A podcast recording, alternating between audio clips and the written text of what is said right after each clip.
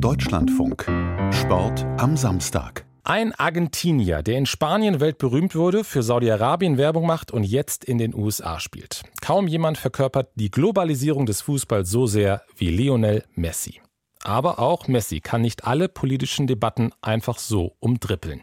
In China sind Messi und seine Nationalmannschaftskollegen erstmal nicht mehr willkommen, weil Messi bei einem Gastspiel in Hongkong nicht mitgespielt hat. Ronny Blaschke über die wütenden Reaktionen der Fans. Die Mehrheit der Zuschauer im Hongkong Stadium ist aus Festland China angereist, zum Teil tausende Kilometer.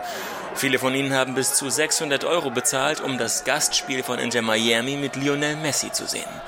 Aber der argentinische Weltmeister kommt nicht zum Einsatz und wirkt eher lustlos. Die Zuschauer schimpfen, buhen, verlangen ihr Geld zurück. Auch außerhalb des Stadions habe Messi sich zurückgehalten, sagt der österreichische Sportsoziologe Tobias Zuse, der in Hongkong forscht. Man wollte Messi auch einladen, dass er die Baustelle vom neuen Stadion besucht. Also er wurde auch so gesehen als fast schon offizieller Repräsentant. Eventuell, das ist auch eine Rolle, die, die er nicht wirklich haben wollte. Das Thema dominiert in China die sozialen Medien.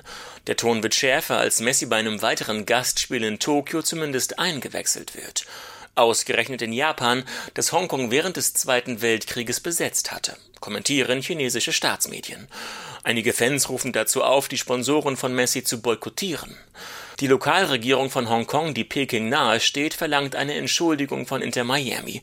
Aber nicht nur das, sagt Tobias Zuser. Der chinesische Fußballverband hat jetzt die Zusammenarbeit mit Argentinien aufgekündigt. Eigentlich Argentinien sollte zurückkommen nach China im März für zwei Freundschaftsspiele, eins gegen Nigeria und das andere gegen die Elfenbeinküste. Das ist jetzt auch sehr unwahrscheinlich, dass das jetzt noch stattfinden wird. Auf einer Pressekonferenz nach dem Spiel in Hongkong erklärt Messi zwar, dass er wegen einer Muskelverletzung noch nicht spielfähig war, aber sein Verhalten in Hongkong wird trotzdem politisch vereinnahmt.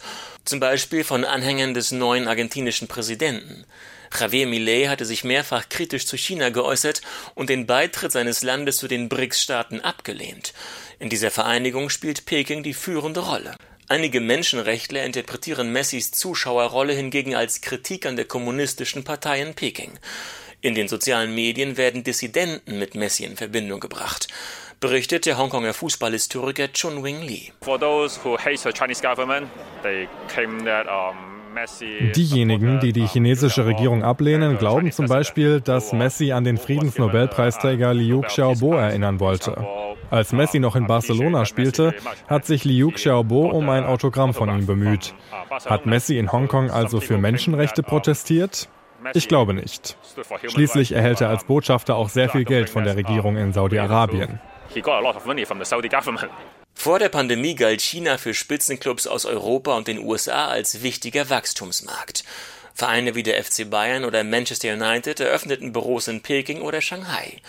Chinas Wirtschaft investiert damals in eigene Fußballstrukturen und fördert den Einstieg von staatsnahen Unternehmern in europäische Clubs.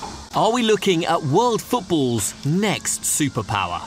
Doch mit dem wachsenden Nationalismus unter Staatspräsident Xi Jinping hat sich die Lage geändert.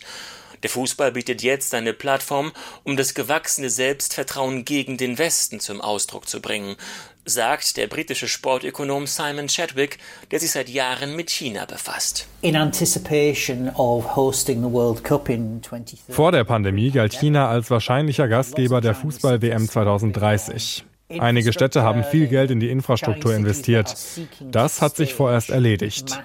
Wenn diese Städte nun zumindest Gastspiele internationaler Vereine organisieren wollen, dann stehen sie in Peking genau unter Beobachtung. Politische Kontroversen wie nun bei Messi können Konsequenzen haben. In der Sonderverwaltungszone Hongkong werden Politik und Justiz zunehmend von Peking bestimmt. Übrigens auch der Fußballverband, der seinen offiziellen Namen erweitern musste. Nunmehr in Hongkong, China. Mit dem Gastspiel von Messi wollten die Veranstalter das Interesse ausländischer Investoren für Hongkong neu beleben. Nun, nach dem öffentlichen Druck werden sie zumindest die Hälfte der Ticketkosten für das Spiel erstatten. Lionel Messi bleibt jedoch weiterhin ein unerwünschter Gast.